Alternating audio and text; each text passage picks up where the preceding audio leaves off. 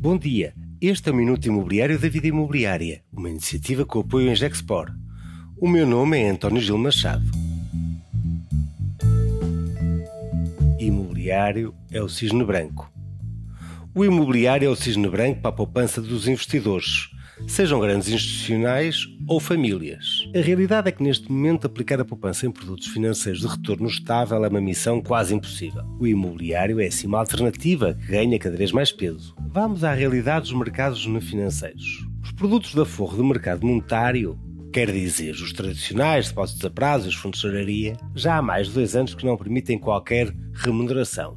Inclusive, é preciso pagar para os bancos nos guardarem dinheiro, que é mais o que nos cobram em comissões do que nos pagam em juros, que é zero. Recordo, esta era a forma tradicional da Forro, com mais de 30% da poupança aplicada dos portugueses só em fundos de tesouraria. Os fundos de investimento, que investem em obrigações, era uma aposta que só compensava para os títulos de maior risco, as obrigações high yield. A remuneração das obrigações mais conservadoras, de dívida pública das maiores economias, já há muito que tinham remunerações negativas. Mas nem esta aposta das obrigações mais agressivas está a salvo. Nas últimas duas semanas, o receio de tensões inflacionistas está a levar a terreno negativo todo o tipo de obrigações.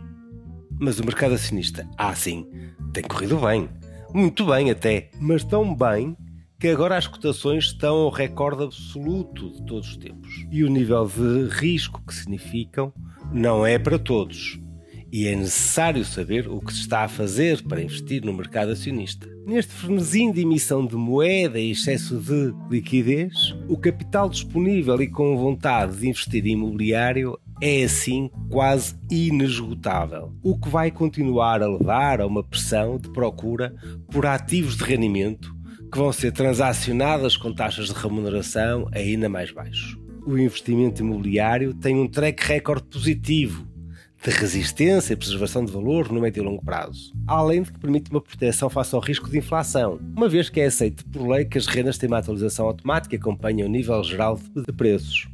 O imobiliário tem assim todas as condições para ser um ativo de refúgio, quer para os grandes investidores institucionais, para os private equities, mas também para as famílias uh, portuguesas.